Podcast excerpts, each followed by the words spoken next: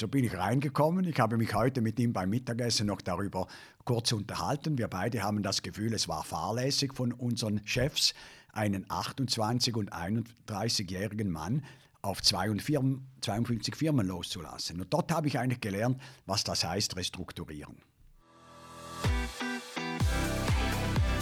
Meet the CFO, ein Podcast der Universität St. Gallen mit Dirk Schäfer und Florian Hohmann.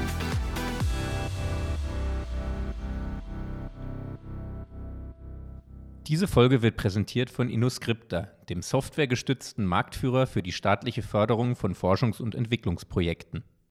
Ja, heute sind wir in Zürich und uns sitzt der Mann gegenüber, der in jungen Jahren mir viele Schweißperlen auf die Stirn gezaubert hat. Warum das so ist, das werden wir uns gleich anschauen, aber ich kann schon mal vorweg sagen, sein Tempo, sein äh, Gedankentempo ist enorm und um da hinterher zu laufen, dann muss man sich auch entsprechend anstrengen. Von daher, ich habe eine wahnsinnig steile Lernkurve hinter mir und freue mich deswegen, lieber Giorgio, dass du heute unser Gast, Gast bist.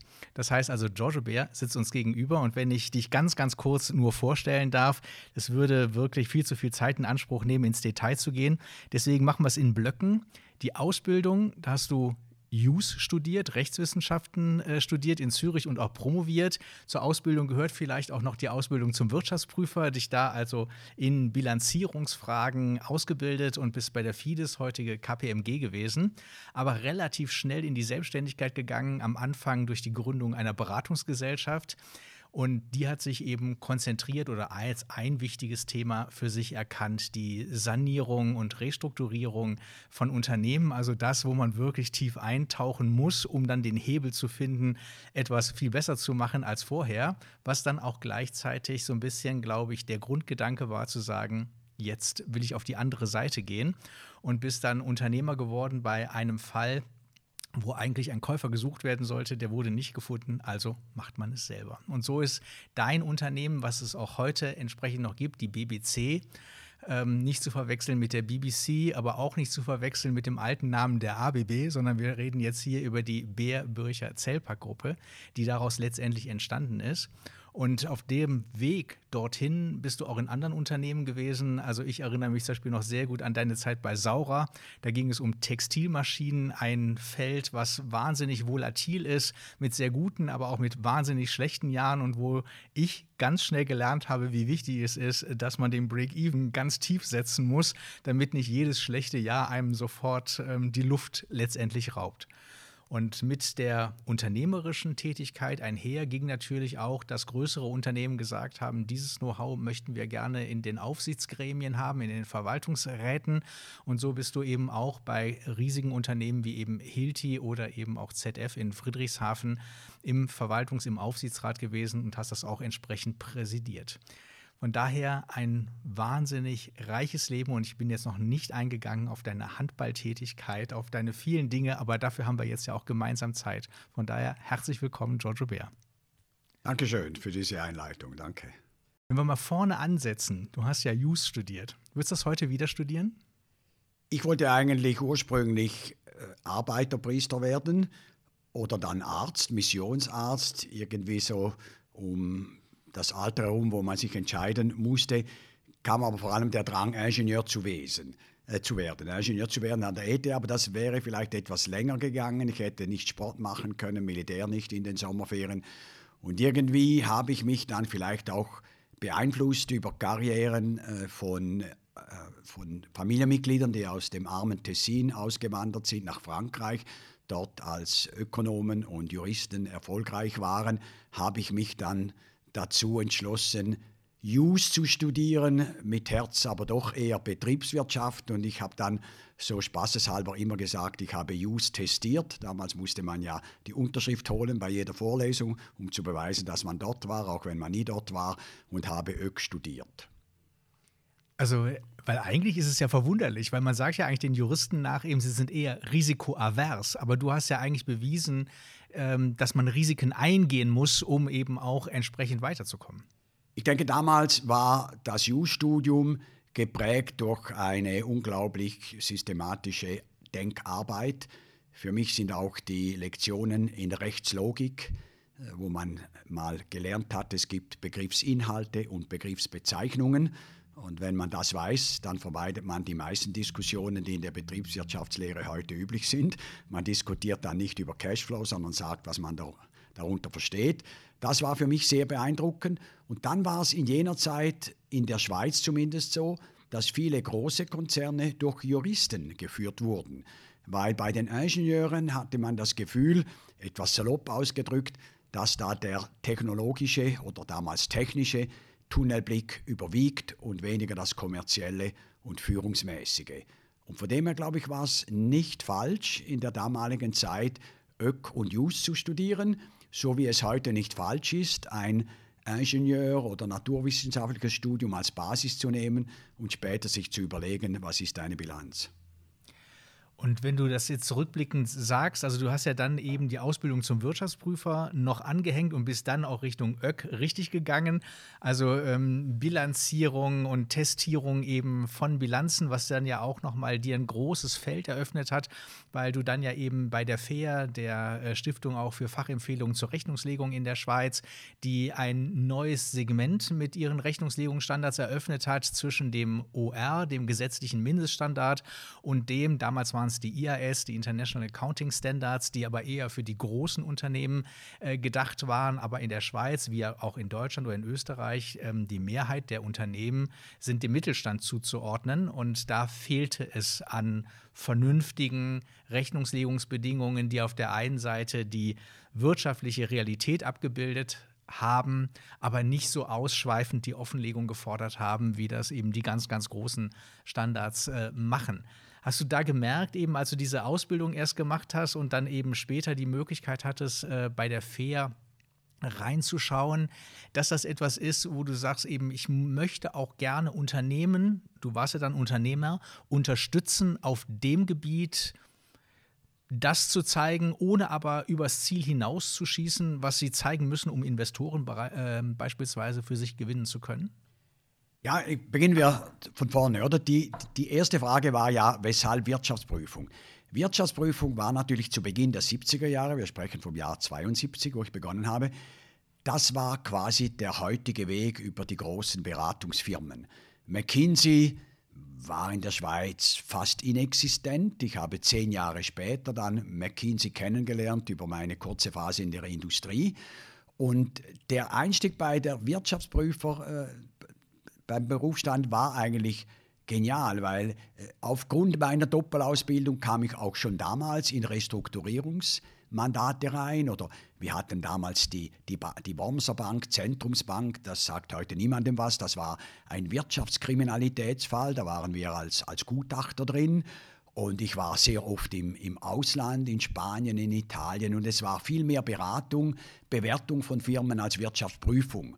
Und später haben dann in diesen großen Treuhandgesellschaften haben Leute, die, die ich sage es jetzt etwas salopp, die den Weg über die, die Ausbildung zum Wirtschaftsprüfer scheuten, haben sich sehr frühzeitig die Rosinen rausgepickt und haben dann Beratungsabteilungen daraus gemacht.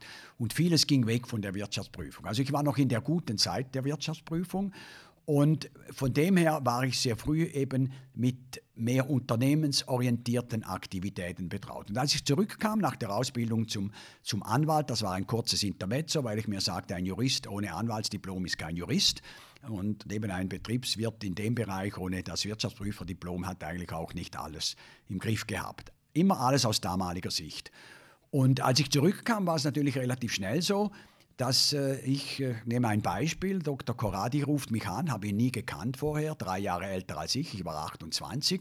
Und er hat er gesagt, äh, der größte Nachlassfall, den es je in der Schweiz gegeben hat, 52 Firmen, damals 300 Millionen Obligationen ausstehen, hunderte von Millionen an Schäden, muss jetzt quasi reorganisiert, restrukturiert, wieder in Ordnung gebracht werden. Es war kein Konkurs, und er hätte von mir viel gehört und hat, hat gesagt, entweder kommt Herr Beer mit oder ich nehme das Mandat nicht an. Und so bin ich reingekommen. Ich habe mich heute mit ihm beim Mittagessen noch darüber kurz unterhalten. Wir beide haben das Gefühl, es war fahrlässig von unseren Chefs, einen 28- und 31-jährigen Mann auf 52 Firmen loszulassen. Und dort habe ich eigentlich gelernt, was das heißt, restrukturieren. Als Learning by Doing. Learning by Doing. Es waren natürlich ganz erfahrene Führer in diesen Unternehmen, im In- und Ausland. Es war stark baulastig. Ich musste dann relativ schnell bei einzelnen Firmen sagen, können wir nicht retten, schließen wir. Bei anderen ging es darum, im Austausch mit den Chefs dafür zu sorgen, dass Ende Monat der Lohn bezahlt werden konnte. Also da habe ich recht früh gemerkt, ZIF, Cash in Fist, ist entscheidend. Äh, in Restrukturieren geht es immer darum, am Ende des Monates den Lohn zahlen zu können, weil sonst läuft gar nichts mehr. Und dann kamen erste Verkaufsmandate.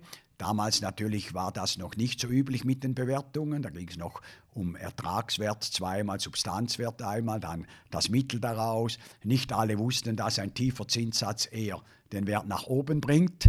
Ich habe eine lustige Episode. Da war ein Anwalt von mir, ein hoher Bundesparlamentarier, der hat dann so verhandelt mit mir und dann habe ich ihm konzediert, ich gebe Ihnen nach beim Zinssatz, da können Sie den höheren wählen. Worauf der Preis nach oben Ah, das aber schon also das waren schon noch Zeiten, wo man ja mit solchen Dingen noch punkten konnte. Heute, heute wäre das schwieriger.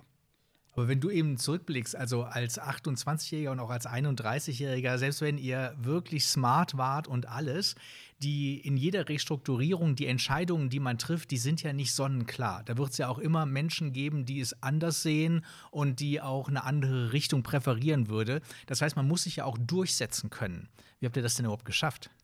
Ja, ich glaube, es gibt zwei Überlegungen drin. Das eine war bei einer anderen Restrukturierung, das war ein kleineres Unternehmen. Da haben nach 14 Tagen hat dann mein, Entschuldigung, mein Kollege gesagt, jetzt gehen wir Servela Braten in den Berg und haben dort innegehalten, weisen Rat gehalten und haben dann beschlossen, wir entlassen die Hälfte der Belegschaft, prioritär jene Leute, von denen wir wissen, dass sie eine Stelle schon haben und den anderen helfen wir. Und das war der beste Entscheid, weil die Firma konnte so am Leben gehalten werden. Also das ging es darum, mal innezuhalten. Und für die anderen haben wir in kürzester Zeit Stellen gefunden. Es war eigentlich quasi ein Win-Win-Mechanismus. Das war mehr das Innehalten. Demgegenüber steht äh, ein Prinzip von mir, das heißt do it, Bindestrich, now, Ausrufezeichen. Viele kleine Dinge sofort entscheiden, weil wenn ich die erledigt habe vom Tisch, habe ich Zeit, um übers große Ganze nachzudenken. Und wenn man das jetzt übersetzt in eine Restrukturierungssituation, heißt das, ich muss mal innehalten, muss mal überlegen, aber nachher muss ich entscheiden. Weil wenn ich mich entscheide und mit dem Umsetzen beginne, sehe ich, geht es in die richtige Richtung, geht es in die falsche Richtung. Wenn es in die falsche geht, kann ich relativ schnell zeitnah sagen, stopp, halt, müssen die andere Richtung wählen. Und wenn man das halt sehr umfassend, ich sage es jetzt etwas salopp, mit vielen Beratern, vielen Folien abklärt und überlegt und darlegt und noch einmal präsentiert und von oben auf den Entscheid wartet, dann ist es irgendwann zu spät. Also ist diese Kombination zwischen ja, Ruhe, mal zurücklehnen, überlegen und dann go ahead, do it now. Warst du damals denn nervös, als du gefragt wurdest, mit 28 das zu machen? Weil es ja da, du hast es ja gerade genannt, um hohe Millionensummen geht, mit denen du wahrscheinlich noch nicht so viel Kontakt hattest? Oder warst du so selbstbewusst zu sagen, da bin ich der Richtige für, das kann ich? Ich glaube, ich war damals nie nervös. Es gab dann ein, zwei Mal später, kommen wir vielleicht darauf zurück, wo ich nervös war. Der Punkt war natürlich, ich habe über den Spitzensport und zum Teil auch über Militär, ich war in Tessiner Gebirgsinfanterieeinheiten, wo man halt dann mal drei Wochen draußen ist oder im Schnee, wo man einfach entscheiden muss und da kann auch vieles passieren. Und im Sport ist es halt so, im Leistungssport, da lernt man Hackordnungen zu akzeptieren. Teamwork heißt eben nicht, alle haben das Sagen, sondern jeder hat seine Stärke. Jeder anerkennt das andere Alpha-Tier auf seinem Gebiet und vor allem lernt man auch Niederlagen hinzunehmen und zu verdauen. Und glaube ich, von dem her war ich schon relativ gestärkt in jungen Jahren, vielleicht auch durch persönliche Schicksalserlebnisse. Meine Schwester ist mit 20 gestorben, als ich noch klein war, dann der Vater, äh, dann bald darauf meine Mutter, kurz vor der Hochzeit, meine Schwiegermutter, als ich sie kaum äh, kennengelernt hatte. Also ich war schon etwas, sagen wir, gestählt, um nicht unbedingt zu zittern im ersten Moment. Und etwas, dann vielleicht auch etwas fahrlässig ausgedrückt, ich habe relativ früh mir gesagt, und das auch einigen, äh, Dirk Schäfer gesagt, ihr müsst die ersten Jahre, müsst ihr vielleicht Fehler zu Lasten eures Arbeitgebers machen. Also ich war ja angestellt in einem renommierten Unternehmen und ich wusste Chefs über mir, die zwar nie eingegriffen haben, aber irgendwie hat man schon das Gefühl, ich stehe nicht alleine da. Beantwortet das die, die Frage, oder? Ja, genau. Am Anfang, äh, das war immer der Spruch, eben, man muss die ersten Fehler für das Portemonnaie der anderen machen. Nicht fürs eigene Portemonnaie. Ja, deshalb verstehe ich auch nicht. Ich bin sehr für Startups, aber ich, ich, ich habe ja einige Startups, auch zwei meiner Söhne haben Startups.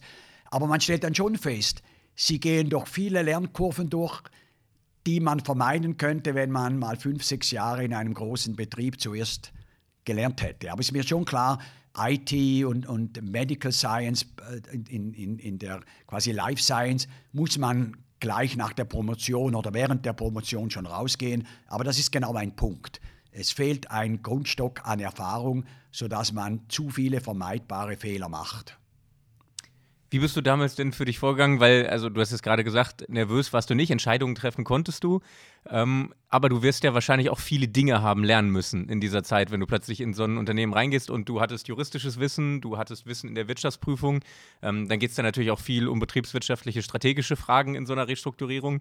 Ähm, wie bist du, wie hast du dir das eingeeignet, was du noch nicht wusstest? Und wie bist du da für dich selber vorgegangen, um dich da weiterzuentwickeln? Ja, es war nie ein Plan. Ich glaube, bei mir ist alles so passiert. Aber wenn man jetzt zurückgeht, ich hatte als Jurist schon gelernt, systematisch zu denken. Rechtslogik war für mich prägend oder auch äh, Karl Oftinger in, in seinem äh, Obligationenrecht. Das waren einfach Denkweisen. Das war nie ein, ein Gesetzesartikel lernen, sondern zu denken.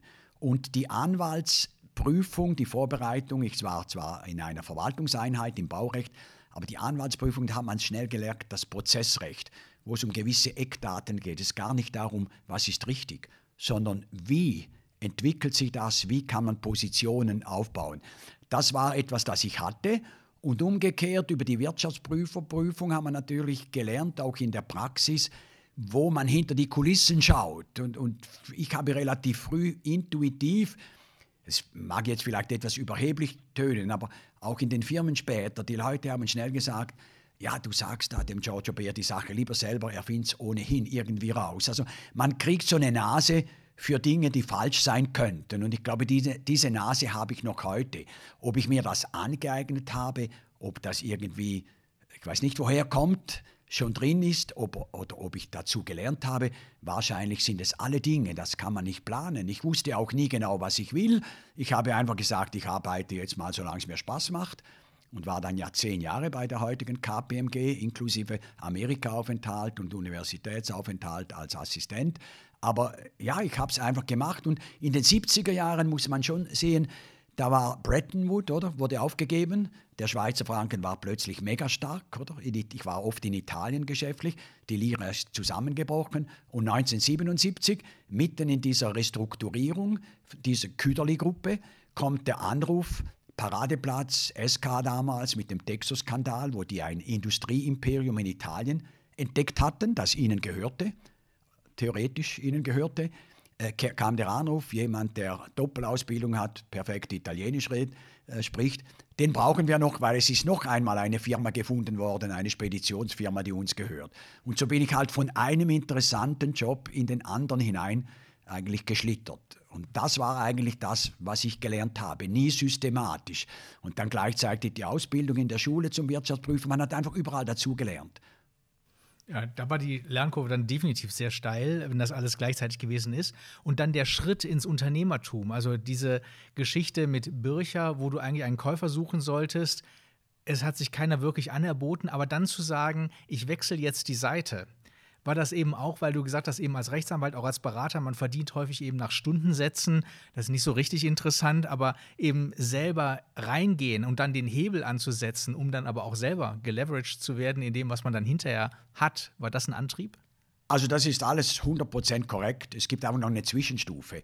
Als ich zurückkam aus den USA und eine größere Revisionsgruppe führte, aber eigentlich wieder restrukturierte, verkaufte, kaufte für andere, habe ich gesagt, jetzt musst du in die Industrie und war dann während zwei Jahren bei der Hesta-Gruppe, bin bei denen aber im Mandatsverhältnis der zehn oder zwölf oder noch mehr Jahre geblieben. Da gehörte Zellweger Oster dazu, die Schießer, Unterwäsche, Textilien in, in Deutschland und die Luva, das war Lufttechnik, stark im Textilbereich. und haben mir gesagt, so, jetzt gehst du endlich weg von Restrukturieren in ein Familienunternehmen und lernst, wie man ein gut geführtes Unternehmen weiterentwickelt. Kaum war ich dort, Restrukturierungsfälle. Habe ich noch mehr Firmen gekauft, verkau äh, verkauft vor allem, restrukturiert. Und irgendwann hatte ich dann schon das Gefühl, vielleicht auch weil Familie kam, ich musste hin und her fahren und er hat mir gesagt, jetzt mache ich mich selbstständig. Homeoffice gab es damals noch nicht, aber es war die Möglichkeit, in Schaffhausen ein Büro zu haben und nicht immer nach Zürich zu fahren.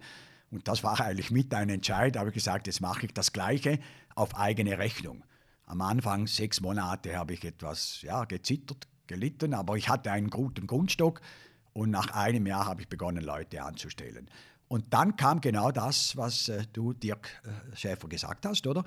irgendwann hatte ich ein Restrukturierungsmandat und das war, das Objekt war so nah an meinem Wohnort und es war eine Technologie, die ich verstand als Nicht-Ingenieur und das Management war eigentlich auch gut. Und weil niemand es kaufen wollte, auch Berater es nicht verkaufen wollten, habe ich dann im Sommer 1991 äh, gesagt, wenn ich nach den Sommerferien zurückkomme, hat es entweder die Banken übernommen oder wir machen den Laden dicht, 230 Leute auf der Straße. Außer wir können das übernehmen und alles Geld, das wir zusammengespart haben, ins Unternehmen stecken und nicht das Unternehmen kaufen. Das war der Start. Es war mehr Convenience. Es war nah. Finanziell konnte ich mir das vorstellen und leisten. Und es war etwas, das ich verstehen konnte, die Produkte. Äh, warum wollte das denn niemand damals kaufen? Weil du wirst dann ja anscheinend eine Vision damit gehabt haben, die andere einfach nicht hatten. Ja, es war so, das war ein, äh, um Zahlen zu sagen, das war eine kleine Gruppe, aber damals war das nicht schlecht. Die hatten irgendwie 273 Millionen konsolidierten Umsatz und davon 42 im Kerngeschäft der Bircher AG.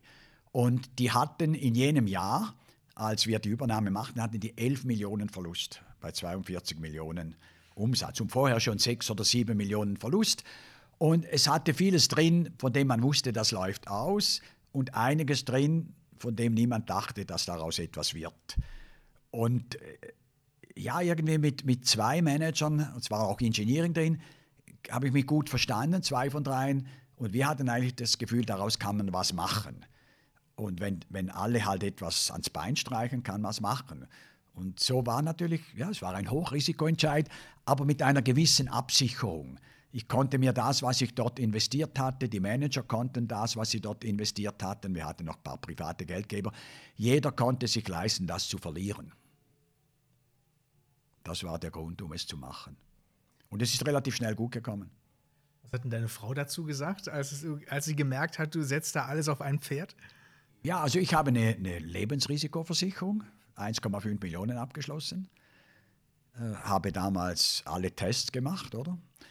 Und ich habe meiner Gattin gesagt, wenn etwas passiert, das ist es. Wir haben ein Haus auch, nicht groß belastet. Also irgendwie wusste sie, dass es geht. Sie kommt selber aus einer Unternehmerfamilie. Vater hatte eine Sägerei. Sie hat auch in, in Frankreich, Nordfrankreich, hat auch gesehen, wie das auf und ab ging. Oder? Die haben es am Schluss auch schließen müssen. Also irgendwie war sie intuitiv mit den Risiken des Unternehmertums vertraut. Und konnte damit umgehen konnte damit umgehen. Diese Unternehmen, denen es nicht gut ging, die haben dich ja weiter beschäftigt. Also ich habe eben schon mal in der Anmoderation Saurer kurz äh, erwähnt, wo du dann ja auch drin warst, wo es auch äh, immer ein Auf und ein Ab ging, äh, gab, aber häufig ein Ab, äh, wo es also darum ging, das Unternehmen auf sicherere Füße zu stellen irgendwie ähm, das hat dich ja immer gereizt. Diese Sachen, ähm, wo man wirklich den Stempel, den eigenen aufdrücken konnte, wirklich was bewegen konnte, was gestalten konnte. Sind das so die Treiber bei dir, dass du sagst, eben einfach nur ins gemachte Bett und es weitermachen, das ist nicht meins? Ja, es gibt ja vielleicht fünf, fünf Kernfunktionen in einem Unternehmen. Markt. Ich war jetzt zu wenig erfahren im Verkaufen von Produkten und Dienstleistungen. meine eigene Dienstleistung konnte ich schon gut verkaufen. Äh, Finanzchef, das war mir zu eng, oder? Weil es wurde ja mal angesprochen, Swiss Gap Fair und alles. Das ist für mich schnell zu einem Hobby geworden, aber nie zum Beruf. Aber es war immer hochinteressant. Das dritte ist Operations. Da muss man Betriebsingenieur sein. Ist man dann in, in diesen Prozessen drin, auch hochspannend. Oder Entwicklung, da muss man äh, Informatiker oder Ingenieur sein. Also irgendwie von den vier Kernfunktionen eines Unternehmens kam der HR dazu, das war eh nicht etwas, das ich selber ausüben wollte, war eigentlich keines auf meinen Leib zugeschnitten. Hingegen die Restrukturierungsaufgabe, die hatte ich äh, schon von jung an, oder so ab 3, 24 war ich drin. Immer mehr und am Schluss auch verantwortlich. Und deshalb war es das Know-how. Und, und, so liegt es ja auf der Hand, dass du das machst, wo du Erfahrung hast. Und daraus kommt dann natürlich auch MA-Erfahrung, kaufen, verkaufen, ausgliedern. Das ist die Überlegung. Also schlicht und einfach, was ich kann, das mache ich auch weiterhin.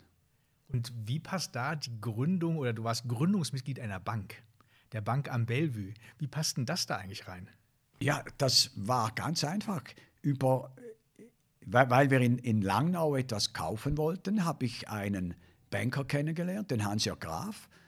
Und der war offenbar beeindruckt von meinem Curriculum. Ich war damals schon Hilti-VR, also relativ jung, in jungen Jahren, so mit 3, 44. Das war für damalige Verhältnisse für ein, eine solche Position eigentlich sträflich jung, äh, zehn Jahre zu jung. Und irgendwie hatte das Gefühl, ich könnte die industrielle Komponente in dieses Bellevue-Team reinbringen, das ja nicht eine Bank war. Das war ein Brokerage-Geschäft mit der Ambition, auch die Schweizer Industrie, die irgendwie die Werte lagen unter dem Boden, man musste sie heben, dass man da was macht. Und so kam ich rein mit einem Rolf Swarung von der Pharma, dann der Robert Heberlein eher vom juristischen Bereich und ich vom industriellen Bereich. So kam ich rein vom Bankgeschäft. Äh, wahrscheinlich verstehe ich mehr als viele, die in den VRs waren von großen Banken, aber ich hatte zu wenig Erfahrung. Wenn man nicht von Anfang an im Bankgeschäft tätig ist, sage ich immer, Finger davon lassen. Weil das ist etwas, das man von der Pike auf lernen muss. So kam ich rein, aber immer nur mit, mit dem Ziel, beim Industriebereinigen in der Schweiz mitzumachen. Und wenn wir Saurer ansprechen, möchte ich doch etwas anfügen. Die Schweiz hat es eben jämmerlich verpasst, weil äh, Divisionäre, Brigadiers, Oberste, Anwälte, Ingenieure in ihren Positionen saßen, Präsident von Rieter oder halt eben sonst irgendwo, aber zusammen etwas machen oder den jüngeren Leuten, wir waren halt damals jünger, die Ideen abzunehmen und aus Rieter und Saurer den Weltmarktführer zu machen, der auch heute noch schweizerisch wäre. Das ging nicht, weil es kann ja nicht sein, dass junge Schweizer so etwas übernehmen. Da verkaufe ich es lieber ins Ausland. Und das hat mich ja auch über Jahrzehnte begleitet, dieses so Abwehren, selbst als man etwas älter war, immer so quasi diese Noblesse der selbsternannten Könner in der Industrie. Die haben in der Schweiz vieles verunmöglicht, weil sie nie miteinander, sondern eher gegeneinander operiert haben. Werbung. So, und ich würde gerne die Gelegenheit nutzen, euch unseren Staffelpartner InnoScripta genauer vorzustellen. InnoScripta kennen vielleicht viele nicht. Es ist ein deutsches Unternehmen, das aber auch in der Schweiz sehr relevant ist. Und habt ihr grundsätzlich gewusst, dass ihr Ausgaben für eure Innovationsprojekte und auch für die Produktentwicklung mit bis zu 35 Prozent der Ausgaben direkt staatlich fördern lassen könnt? Mir war das neu und das ist jedes Jahr und in allen OECD-Ländern, also eben auch in der Schweiz, möglich. Darauf besteht ein gesetzlicher Anspruch und diese Förderung kann man auch rückwirkend geltend machen und für jedes Jahr aufs Neue eben 35 Prozent, also bares Geld. Wenn ihr es auch nicht wusstet, dann schaut euch unbedingt mal InnoScripta an. Das wird geschrieben I-N-N-O und dann Scripta mit C. Sie sind der Marktführer bei der Begleitung von Unternehmen, um genau diese Förderung zu bekommen. Denn um gefördert zu werden, muss man natürlich ein gutes FE-Controlling haben und die Ausgaben tracken und auch nachweisen können. Und vielleicht kennt ihr das, vielleicht ist das bei euch im Unternehmen auch so, dass FE-Ausgaben mit riesigen Excel-Tabellen getrackt werden und dann in großen Word-Dokumenten dokumentiert werden. Damit ist durch InnoScripta eben Schluss denn sie sind der einzige Player weltweit mit einer Projektmanagement-Software, die in diesem Bereich alles automatisch trackt. So minimiert man nicht nur den Aufwand erheblich, sondern ermöglicht eben auch eine prüfungssichere Dokumentation mit nur einem Klick, die dann den hohen Anforderungen der internationalen Finanzämter standhält. Und nebenbei kann man ebenso auch in einem Rutsch die FE-Aktivierung mit abdecken. Die Software hat unzählige weitere Funktionen wie eine vollumfängliche Projektplanung und ein Projektcontrolling, unter anderem mit Time-Tracking. Und das Beste ist, InnoScripta arbeitet dabei erfolgsbasiert. Wer eine Förderung bekommt, zahlt, ansonsten eben nicht, also man hat wenig Risiko. Deshalb informiert euch doch gerne einmal über InnoScripta und werdet einer der über 800 zufriedenen internationalen Unternehmenskunden, die diese Software bereits nutzen. Werbung Ende. Aber du hast deine Chancen ja ergriffen, da wo sie eben möglich waren. Und man hört ja auch jetzt noch, wie du es erzählst, dass da wirklich Herzblut drin steckt. Das ist also, da ist Energie zu spüren, die schwappt hier über den Tisch zu uns rüber. Das ist unglaublich. Jetzt müssen wir deswegen zu einem Kapitel kommen, was da ja eigentlich gar nicht so reinpasst. Und äh, was auch schnell zu einem Hobby wurde, oder um es auch mit deinen Worten von damals zu sagen, die anderthalb Tage in der Woche, bei denen du Geld verloren hast, das war immer die HSG. Also sprich, 89, 90 bist du an die Universität St. Gallen gekommen, um eine Professur wahrzunehmen für Rechnungslegung, Betriebswirtschaftslehre mit dem Schwerpunkt in der Rechnungslegung. Warum das auch noch? Das bindet einen ja auch. Man geht ja dahin, äh, unterrichtet, lehrt. Also ich wurde immer wieder angefragt, äh, ob ich die Nachfolge von Professor André Zünd im Revisionsbereich übernehmen wollte. Ich habe gesagt, das steht für mich außer Frage. Ich bin ja schon lange von der Revision weg. Das war für mich eher Mittel zum Zweck oder Beratung. Hingegen Rechnungslegung, wo ich schon immer wieder publiziert habe, auch stark ins Controlling hineingehen, zum Teil auch Corporate Finance. Ich habe ja zu Beginn auch die Lektionen äh, übernommen, die Vorträge, die nachher Klaus Spreemann übernommen hat. Also es war Corporate Finance, etwas Controlling und Rechnungslegung. Alles vernachlässigte The Themen damals, weil St. Gallen war nur in Strategie, das St. Galler Führungsmodell, sehr komplex, so komplex, dass es wahrscheinlich äh, in der Praxis schwierig ist, das umzusetzen. Und ich habe eigentlich die mehr technischen Möglichkeiten wahrgenommen. Und irgendwann auf einer Zugfahrt nach Bern habe ich dann den äh, damals Professor Wunderer, das war der Dekan, kennengelernt mit André Zünd. Und dann kam, dass sie eigentlich im Rechnungslegungsbereich zwar einige Kandidaten haben, aber irgendwie nicht zufrieden sind. Haben gesagt, das könnte mich interessieren. Ich war damals eigentlich schon lange äh, bei Swissgap Fair im Fachausschuss. Ich habe damals schon viel publiziert gehabt im Bereich, war auch äh, international bereits tätig für die Schweiz, OECD, UNO, war auch Vertreter im EFRAG, im European äh, Financial Reporting äh, Group, oder? Äh, Financial Reporting and, and Audit Group. Und dann wurde ich eingeladen. Das war das zweite Mal, dass ich einen Fuß in die HSG gesetzt habe. Das eine Mal war für eine Weiterbildung, das zweite Mal war meine Probevorlesung. Und offenbar ging das gut und ich war schon immer, sei das über, über den Sport, wo ich Trainer war, auch schon vorher, ich war immer jemand, der gerne auch ausbilden, mit jungen Leuten tätig war. Ich habe auch bei der KPMG viele interne Kurse mitgeleitet. Also irgendwie das Flair dafür, hatte ich und in, in äh, Seattle an der University of Washington hatte ich schon mal so einen Mund voll, eine Nase voll mitbekommen, was das wäre, so eine Professur. Und weil St. Gallen damals sehr gezielt schaute, dass sie vier, fünf Professuren hatten, die, äh, zum Beispiel Kuno Pümpin war so jemand, oder eben André Zünd, äh, der Lutz war so jemand, die in der Praxis stehen und halt eben aus dem Vollen schöpfen könnten, war das für mich eigentlich ideal. Und das habe ich zugesagt.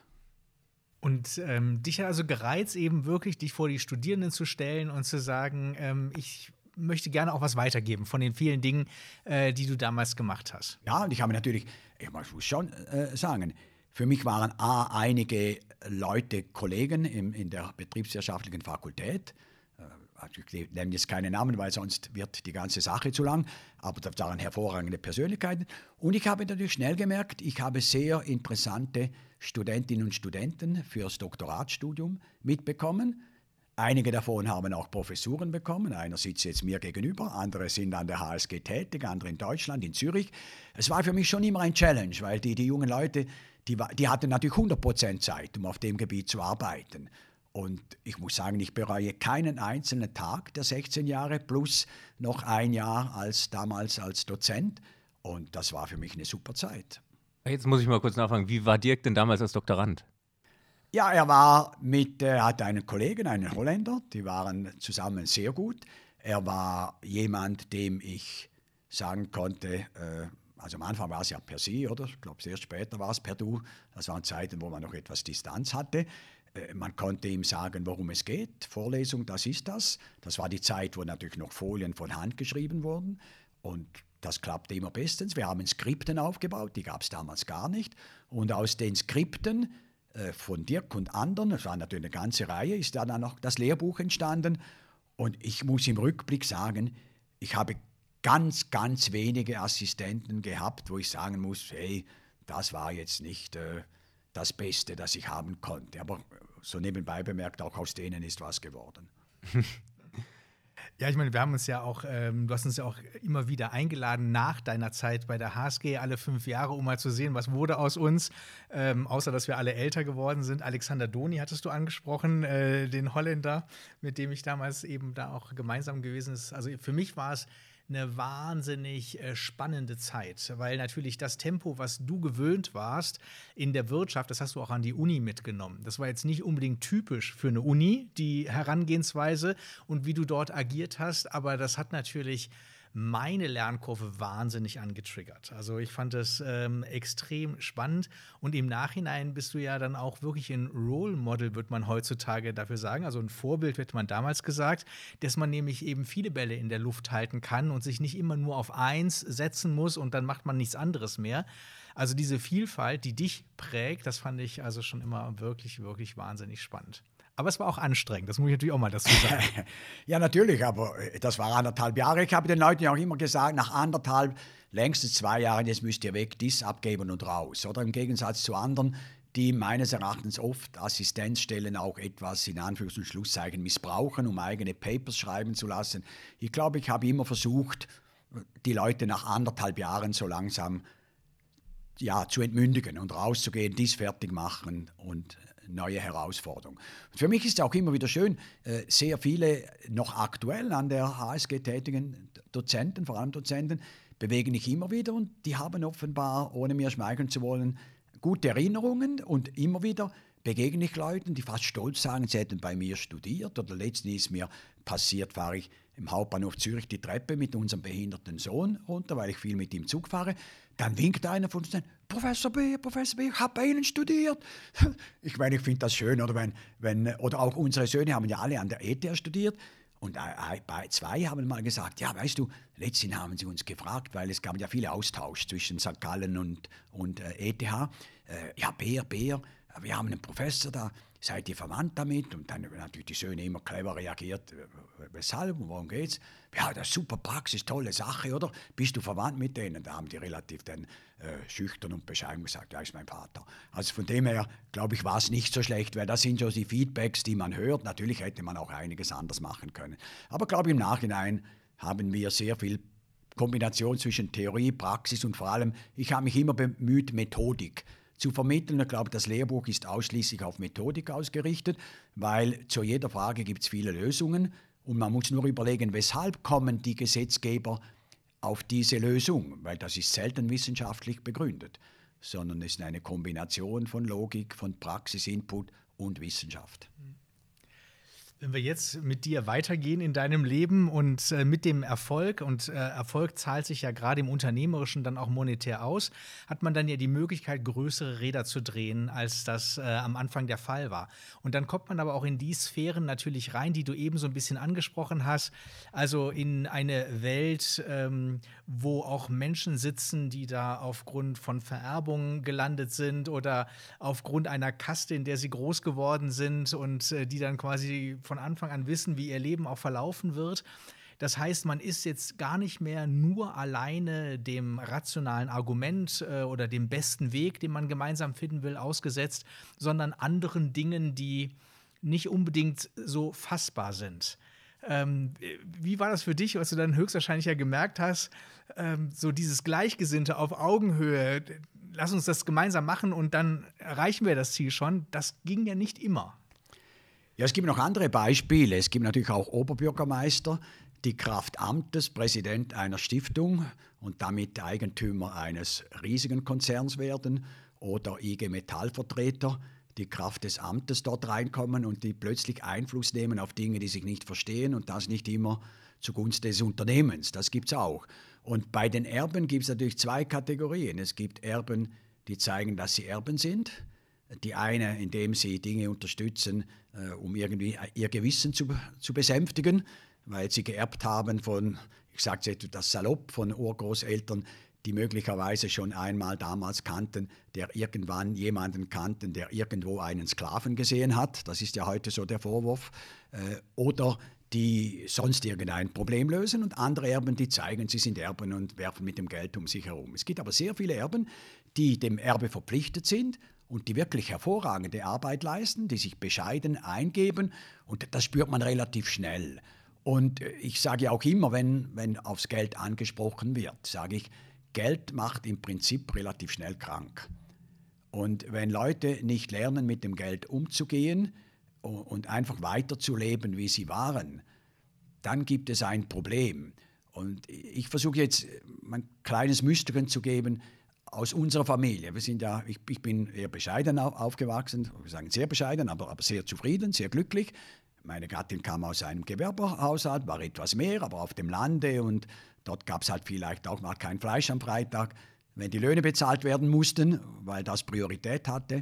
Äh, aber zu, unsere Kinder zum Beispiel haben zwei Dinge äh, mir gesagt. Einmal kam äh, einer nach Hause und ganz entrüstet sagte er, dem Sohn des Gemeindepräsidenten, ah, mit dem habe ich heute gestritten, der hat behauptet, wir seien die Reichsten im Dorf. Du, dem habe ich's gesagt, ihr habt zwei Traktoren auf dem Hof herumstehen. Was sagst du solche Dinge? Also der hat sich gewehrt, oder dagegen. Und später, als ich dann mal die Karten offenlegte, indem ich sagte, jetzt müssen wir mal diskutieren, wenn mir was passiert und so weiter, haben die Söhne eigentlich alle gesagt, wir wussten immer, dass wir uns Ferien leisten konnten, wir konnten auch tauchen gehen und wir wussten, dass wir nicht quasi am Bettelstab nagen müssen, aber wir wussten nie, nie, dass eigentlich das der Familie gehört. Und ich glaube, das sind so, das, das muss man einfach machen. Und deshalb sage ich, Geld macht grundsätzlich krank und man muss extrem zurückhaltend sein. Und ich, deshalb gebe ich auch viel in gemeinnützige Organisationen, organisiere gemeinnützige Stiftungen, baue sie auf. Äh, nicht damit ich quasi sagen kann, ich tue Gutes, sondern das ist mir ein Anliegen. Und da hast du ja auch dann wieder Dinge gefunden, da können wir mal kurz drauf eingehen, die dir ja auch wirklich auch am Herzen liegen. Ich denke an die Museumsbahn. Du hast ja schon gerade gesagt, mit deinem Sohn fährst du viel Eisenbahn, weil er das eben so gerne mag. Und ich habe euch ja auch schon ein paar Mal zwischen äh, Schaffhausen und Zürich dann eben gesehen, was so eure Pendelbewegung ist. Aber du hast eben auch eine Museumsbahn äh, gegründet, die bei euch, vielleicht erzählst du es aber schnell selber, eben eine alte Strecke äh, wieder reaktivieren äh, half, wo unter Dampf gefahren wird. Genau, das ist die Strecke von Stein am Rhein, genau Etzwil im Kanton Thurgau, über die historische Rheinbrücke 1874-75 nach dem Prinzip Eifel gebaut. Und das war eigentlich jene Bahn, die der Alfred Escher Bahn die Konkurrenz, äh, eigentlich in der Konkurrenz den, ja, die Pool Position streitig machen wollte. Und die fuhr nach Singen und wäre quasi eine Umfahrung von Zürich gewesen, um zwischen der Schweiz und Deutschland zugunsten von Winterthur die Wirtschaft zu erschließen. Und die ging ein Jahr später in Konkurs, und, also 1876. Und jetzt gibt es einfach zwei Mystiker aus meiner Familienzeit. Äh, mein Vater ist in, mit, glaube ich, vier, vier Jahren so, sind im Ersten Weltkrieg aus Deutschland geflüchtet und durfte in die Schweiz, weil die Mutter eine ausgebürgerte Schweizerin war. Das war damals so üblich, oder? Und meine, meine Mutter wiederum ist Tessinerin, deshalb spreche ich Tessiner Mundart. Und mit der Nonna ging ich mit der einzigen damals aktiven Dampfbahn nach Luino auf den Markt. Das war in den 50er Jahren, wo man noch all die Kriegsversehrten äh, sah und als Italien also nicht so lustig war, als kleines Kind auf dem Markt rumzugehen. Aber spannend, viel gelernt, auch wie man Preise verhandelt, oder? Und auf der anderen Seite die andere Großmutter, wir gingen immer mit dem Velo zu ihr, aber wenn es mal geschneit hat, konnten wir mit der Dampfbahn fahren. Und deshalb hatte ich einen Bezug zur Dampfbahn, auch weil wir kein Auto hatten und jeweils über den Gotthard äh, zur Nonna ins Tessin fuhren. Das war so meine Liebe. Und irgendwann sagte ein Regierungsrat am Essen mir bei einem Dorffest, du, die Bahn dort, mein, mein Sohn ist da in einem Verein, die wollen sie kaufen. Aber die, Bahn, die Bahn will 2, Millionen. Und dann habe ich mich hineinziehen lassen und haben wir mit Kollegen das aufgebaut. Und jetzt ist es eine funktionierende Museumsbahnlinie, die einzige grenzüberschreitende Museumsbahnlinie. Und als Müsterchen, wir haben zehn Jahre gebraucht, bis das Eisenbahnbundesamt in Bonn uns nachgegeben hat. Die wollten einen 500-seitigen Fragebogen, weil wir als internationale Bahnlinie den Vorschriften für IC und TGW unterstehen. Und irgendwann haben wir dann über Lobbyismus und so weiter erreicht, dass der Chef des Bundesamts gesagt hat, nein, so geht es nicht und hat uns die Bewilligung für die letzten 80 Meter gegeben. Und nachher kam aus, dass wir die einzige Museumsbahn sind, die dem Deutschen Eisenbahnbundesamt unterstellt waren und der Beamte hat natürlich seine Machtgelüste an uns ausgespielt.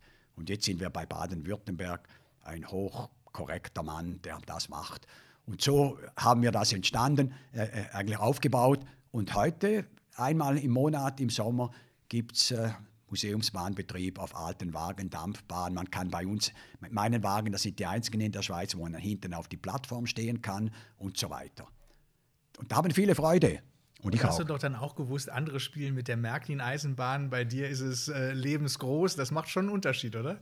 Ja, sicher, sicher, ja, ja, sicher. Ah, jetzt haben wir schon sehr viele Sachen gehört, die du gemacht hast und es war ja, war ja immer noch nicht alles.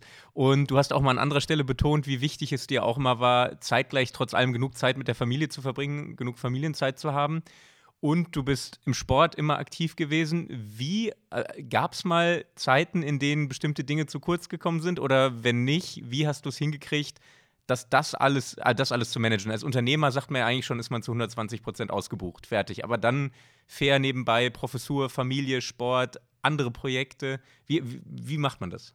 Ja gut, ich habe ja auch kurz erwähnt, durch das Wegsterben eines großen Teils der Familie war für mich klar, das bisschen an Familie, was du hast, das pflegst du, oder? Weil wir hatten eigentlich eine gute Familie. Und ich habe aber auch immer, war ich vielleicht Egoist, ähm, mein Hobby Sport über alles gestellt. Also im Tessin hatte ich den Übernamen im Militär der Urlaubskönig. Ich habe Patrouillenläufe gemacht und anders, damit ich frei bekam. Und ich habe mich auch wirklich immer geweigert, am Samstag ins Büro zu gehen. Als ich dann in einer Bürogemeinschaft war, habe ich gesagt, das habe ich nicht nötig, weil wenn ich am Samstag noch arbeiten muss, habe ich Montag bis Freitag was falsch gemacht. Äh, irgendwie muss man das einstellen. Und ich habe natürlich auch, ich war in keiner politischen Partei, äh, ich, Militär habe ich die Karriere dank des Einflusses einiger Kollegen früh abgebrochen als Primotenente. Ich habe die, die zeitfressenden gesellschaftlichen Engagements, auch äh, alle diese, diese Anlässe, diese Einladungen haben wir vielleicht auch wegen des behinderten Sohnes einfach gestrichen. Und damit hatte ich Zeit für die Familie. Und als ich selbstständig war, habe ich relativ schnell mir immer mehr Ferien gönnen können. Und ich hatte relativ schnell zehn Wochen Ferien im Jahr. Aber dann war ich halt am Mittwochabend fuhr ich mit dem Zug nach St. Gallen. Am Donnerstag war Vorlesung, ganz intensiv, zwischendurch mit dem Telefon. Und am Abend war ich wieder in den Skiferien um Mitternacht mit den Kindern. Oder ich musste rasch nach Paris. Verhandlungen war ich zwei Tage weg. Also es waren vielleicht nicht immer zehn Wochen reinste Ferien. Musste mal halt den Berg runter im Tessin von unserem Berghaus ohne Strom, aber eigener Quelle. Und ging dann einfach zwei Tage nach Italien und dann holte man mich wieder ab, oder? Und dann ging ich wieder den Berg hoch. Äh, also ich habe einfach versucht, über Ferien, über das Wochenende, auch als die Kinder dann selber Handball spielten, zwei haben auch Nationalliga gespielt, Junioren-Nationalmannschaft, hatten wir Taxibetrieb, ich ging an Spiele, meine Gattin kam mit oder auch nicht mit. Also wir haben versucht, intensiv das zu leben. Und die, eigentlich die Belohnung dafür ist, dass einer unserer Söhne, der selber Unternehmer ist, in einem Interview mal gesagt hat, hätte es zu meiner Zeit, als ich jung war, hat er gesagt, den Ausdruck Work-Life-Balance schon gegeben, dann hätte mein Vater das wahrscheinlich erfunden. Also irgendwie muss ich sagen, ich behaupte es nicht nur, offenbar war es nicht ganz falsch, weil die Kinder wollen ja, dass man sich mit ihnen beschäftigt, aber auch nicht immer. Es braucht auch Freiräume. Du hast jetzt schon den Handball mehrfach erwähnt. Äh, warum ist denn Handball besser als Fußball?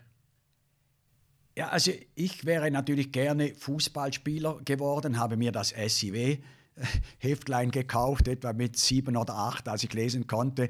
Das andere war das mit dem Leichtschnellzug. Wir konnten keine kleine Eisenbahn leisten. Ich habe sie aus Papier gebastelt mir.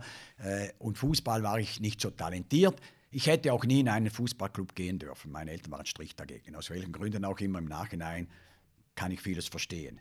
Ich hätte gern äh, eigentlich die Rolle als Torwart im Eishockey gemacht, aber wir hatten kein Geld für die Ausrüstung. Und irgendwie bin ich über Korbball äh, mit Handball gespielt. In der Mittelschule war ich schon ganz jung drin, bin ich mit 15 Jahren dazugekommen, deshalb war ich wahrscheinlich beweglich und technisch gut. Und, und dann kam das Kleinfeldhandball, ging es langsam in die Halle und irgendwie bin ich da reingezogen worden. Und als ich mit, mit dem Studium fast fertig war, Militär alles fertig, kam plötzlich die Anfrage, ich war 23, ob ich nicht zum besten Club in Schaffhausen gehe, der damals Kleinfeld Nazi A spielt. Und so war ich über Nacht war ich Abwehrchef und vorne habe ich durchgespielt. Und da hatte ich einen guten Trainer. Ich hatte drei väterliche Freunde, sage ich immer. Einer war André Zünd, Professur Rechnungslegung, der andere war Beat Bachmann, äh, Beat Kaufmann, Entschuldigung, das war der CEO von Schisser, der hat mich so im unternehmerischen, marktorientierten geprägt. Und der Geni Wüger, der ist vor zwei Jahren gestorben mit 94, das war mein Trainer äh, im Handball und die haben mich geprägt. Und weil ich dann zu dem Club ging, habe ich gesagt, einmal mehr wieder Methodik, ich führe die Juniorenmannschaft in meinem Stammclub Kadetten. Und daraus ist, hat sich einfach etwas entwickelt, auch ungeplant. Und äh, L'appetito vien mangiando, oder? Dann bin ich da als Spielertrainer aufgestiegen bis in die Nazi B wieder mit meinem Club, der damals auf Rang 5 war in Schaffhausen. Ja, und dann ist es geblieben. Ich bin wahrscheinlich ein Gewohnheitsmensch. 40 Jahre Swiss Cap Fair, 32 Jahre Präsident von Kadetten Schaffhausen, irgendwie 17 Jahre Handelskammerpräsident und Zürcher Ausschussmitglied. Bei mir geht es immer lang, obwohl ich immer noch drei bis fünf Jahre möchte. Ich weiß das gar nicht. Sind die äh, Schweizer Handballclubs, sind die im Schnitt profitabel oder ist das ähnlich wie bei den Super League-Clubs im Fußball, dass da mehr Geld als vorhanden ist von Mäzen in den sportlichen Erfolg investiert wird? Ich glaube, es gibt in der Schweiz eine einzige Sportart, bei denen die meisten Clubs oder viele Clubs sich eigenständig tragen. Das ist das Schweizer Eishockey. Natürlich gibt es die ganz großen Clubs, die einige Mäzene haben, aber so ein Club wie der SC Bern oder Davos oder jetzt Ambri Piotta, aber auch Langnau, die refinanzieren sich selber natürlich durch viele Freiwillige und durch viele Sponsoren, die mittragen, aber sie hängen nicht von einem ganz großen Mäzen ab. Im Fußball kenne ich mich zu wenig aus, aber ich glaube, das ist, man weiß ja eigentlich auch international. Es gibt ein paar wenige Länder, wo man über Fernsehverträge das Ganze alimentiert und sonst braucht schon ich sage immer, um top zu sein im Fußball, muss man Multimilliardär sein, damit du jedes Jahr eine halbe Milliarde geben kannst. Äh, oder im Eishockey musst du Milliardär sein, dass du jedes Jahr viel Geld geben kannst. Im Handball kannst du als reicher, begüterter Unternehmer kannst du den Unterschied machen. Wobei bei den Kadetten ist es so, wir haben 130 Aktionäre. Äh, das Aktienkapital wird nie investiert in Betrieb, sondern wird Geld dividendenbringend angelegt. Wir haben ein ganz breites Netzwerk an Leuten, die uns unterstützen. Und ich glaube, wir haben den Schritt geschafft, dass auch ohne mich, natürlich mit der Hilfe meiner Firmen, aber ohne mich, das System läuft, sehr breit aufgestellt. Es hat ein, zwei andere Clubs, die sich dem nähern, aber im Allgemeinen sind das natürlich Zuschussgeschäfte. Das ist nicht wie in Amerika mit der totalen Ausrichtung äh, und, und vor allem auch von den Hochschulen her getrieben. Ich meine, wären die Hochschulen nicht die äh, über Alumni-Gelder und anderes das, das sponsern, oder? Wäre der amerikanische Sport eigentlich auch nicht lebensfähig. Du hast ja ähm, dann dort eben auch die heutige BBC-Arena äh, gebaut, die aber ja nicht nur eine Arena ist, sondern auch gleichzeitig ein Ausbildungsinstitut, wo du Talente mit fördern willst, also den Handballsport insgesamt nach vorne bringst für die, für die Schweiz. Äh, war das ja auch eine Herzensangelegenheit zu sagen, Mensch, äh, wir müssen die jungen Talente bei uns behalten, weil die sind natürlich günstiger als jetzt die großen Stars, die man sich international kauft, ähm, um sie in der eigenen Liga dann hinterher spielen zu sehen? Ich habe 1974, als ich in Macklingen, das ist die Schweizer Sporthochschule, äh, das höchste Trainerdiplom gemacht habe, habe ich in meiner Diplomarbeit das System des damaligen FC Sion übernommen und auf Handball übertragen. Mit der Academy Kombination Berufslehre, Kantonsschule, Ausbildung und hätte gerne das Geld gehabt, um auch meinen Söhnen das zu ermöglichen, aber das hatte ich noch nicht. Und irgendwann habe ich gesagt, als wir die BBC Arena bauten, wir bauen einen Campus. Und dort habe ich das System eingeführt und das ist anders als alle anderen, geht aber wahrscheinlich auch noch für Handball. Bei uns verpflichten sich die Talente, wir haben heute 52 Talente, jetzt beginnen wir auch mit den Mädchen das zu machen, verpflichten sich über vier Jahrgänge, dass sie die Berufslehre oder die Kantonsschule in der Minimalzeit machen und völlig integriert in normale Abläufe. Weshalb? Weil wenn ihnen was passiert, und es passiert eben oft etwas mit Sportverletzung oder dass man halt nicht ganz dorthin kommt, wo man möchte, ist man integriert in einem normalen Netzwerk und zweitens müssen die lernen, im Leben Zeit einzuteilen. Und das Ergebnis ist, bei, wir haben heute in acht von zehn Nationalliga-Clubs spielen Leute, die wir ausgebildet haben, in acht von zehn. Wenn man die Nationalmannschaft der Schweiz anschaut, sind fast die Hälfte haben bei uns die Ausbildung gemacht oder, haben längere Zeit bei uns gespielt. Viele haben es schon in die Bundesliga geschafft. Also muss ich sagen, in den elf Jahren mit diesem System haben wir offenbar gut gearbeitet. Und das wird heute auch anerkannt. Komm, wir gucken uns noch eine letzte Facette von dir an, äh, weil du bist auch Verleger. Ja. Kann man ja. sagen, oder? Ja gut, ich habe die lokale Gratiszeitung Den Bock gerettet, wie den Bircher, äh, wie andere Dinge auch. Eigentlich, ich habe meistens Firmen übernommen, damit sie nicht zusammenbrechen. Und das war einfach die alternative Stimme der Region.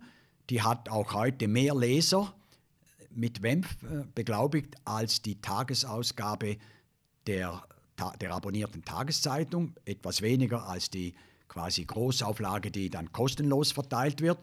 Und das, äh, ja, ich setze es natürlich auch für den Handball ein.